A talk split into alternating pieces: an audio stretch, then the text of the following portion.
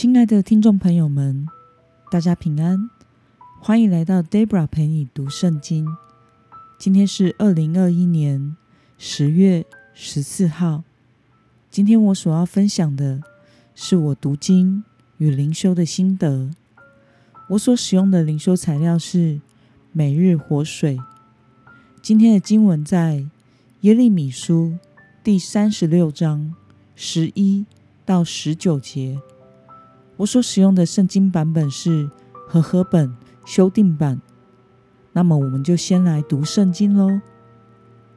沙番的孙子基玛利亚的儿子米该亚听见书卷上耶和华的一切话，就下到王宫，进入书记的房间。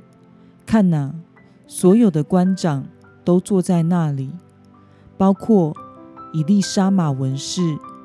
是玛雅的儿子蒂莱亚，雅各波的儿子以利拿丹，沙番的儿子基玛利亚，哈拿尼亚的儿子西底加和其余的官长。米该亚向他们述说他所听见的一切话，就是当巴路向众百姓宣读那书卷时，亲耳听见的。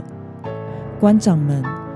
就派尤底，就是古氏的曾孙，示利米亚的孙子，尼探雅的儿子，到巴路那里，对他说：“你把你所念给百姓听的书卷拿在手里，到我们这里来。”尼利亚的儿子巴路就手拿书卷到他们那里去。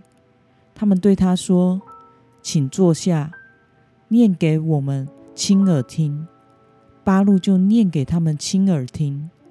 他们听见这一切的话，就害怕，面面相觑，对八路说：“我们必须将这一切话禀告王。”他们问八路说：“请你告诉我们，你怎样从他口中写下这一切话呢？”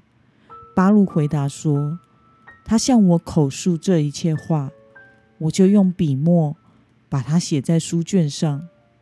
众官长对巴路说：“你和耶利米要去躲起来，不可叫人知道你们躲在哪里。”让我们来观察今天的经文内容。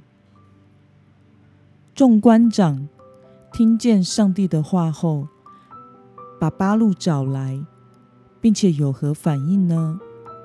我们从经文中的第十六节到第十七节可以看到，听见的官长很害怕，面面相觑，不但声称要向王禀告这些内容，并且询问八路是如何得知这些话的。那么众官长劝告八路什么呢？我们从经文中的第十九节可以看到。当他们明白这些话是耶利米从神那里领受的，就劝告巴路要和耶利米一起躲起来。那么今天的经文可以带给我们什么样的思考与默想呢？为什么犹大的众官长要对巴路说，要他和耶利米一起躲起来呢？我想是因为他们明白这些话。是耶利米从神那里领受的。他们深知约雅敬王听听见这个预言之后，必然会对他们采取不利的行动。那么，每个人对神的话语的反应都不同。对此，你有什么想法呢？我想从这个事件中，我们可以看到。当犹大的百姓听到上帝的预言的反应是宣告禁食，并且表达悔改归正的心；而众官长听到后，也因为相信上帝的预言，并且感到很害怕，而觉得必须要让王知道这件事，因为国家的领导主权在王的身上，只有王可以改变政令。但是他们也知道。王的反应会是不接受的，并且会对巴路和耶利米不利，因此劝告他们要去躲起来。因此，每个人面对上帝话语的反应都会是不一样的。当神的话语和旨意与我们的心意相左时，我们会选择接受并顺服神的话吗？或是当作没有听见呢？又或是抵挡神的话呢？在 Debra 的生命过程中，三种反应我都有过。抵挡神的话的结果，通常是没有用的，因为上帝的旨意。并不会受到我的抵挡而有所改变，不回转改变，受苦的还是自己。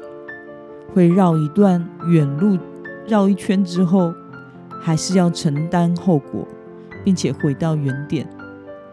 那么第二种反应是当做没听见，或者是听是听见了，却没有凭信心而去行动。犹豫不决，结果通常是错失去做的机会，心中感到懊悔自己没有顺服的去做，因此感到失落以及没有平安。而如果我的选择是以信心接受，并且做出顺服神的旨意相对应的行动，所产生的结果，虽然不一定是我希望的。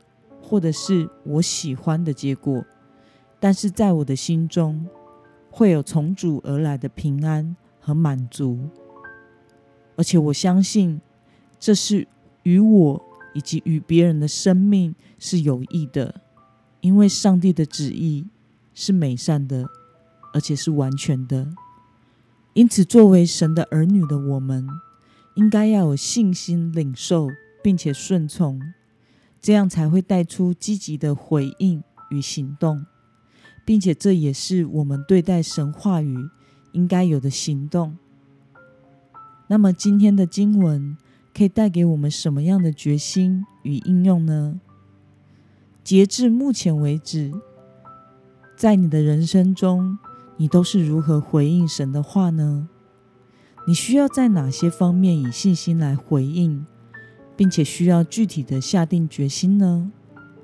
让我们一同来祷告。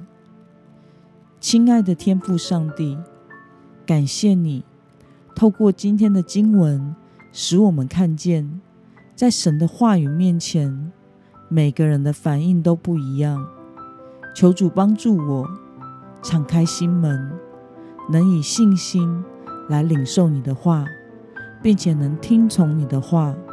做出合你心意的回应与行动，愿你的旨意行在我的身上，如同行在天上，使我的生命能在你的里面不断的成长，与你同行。奉耶稣基督的名祷告，阿门。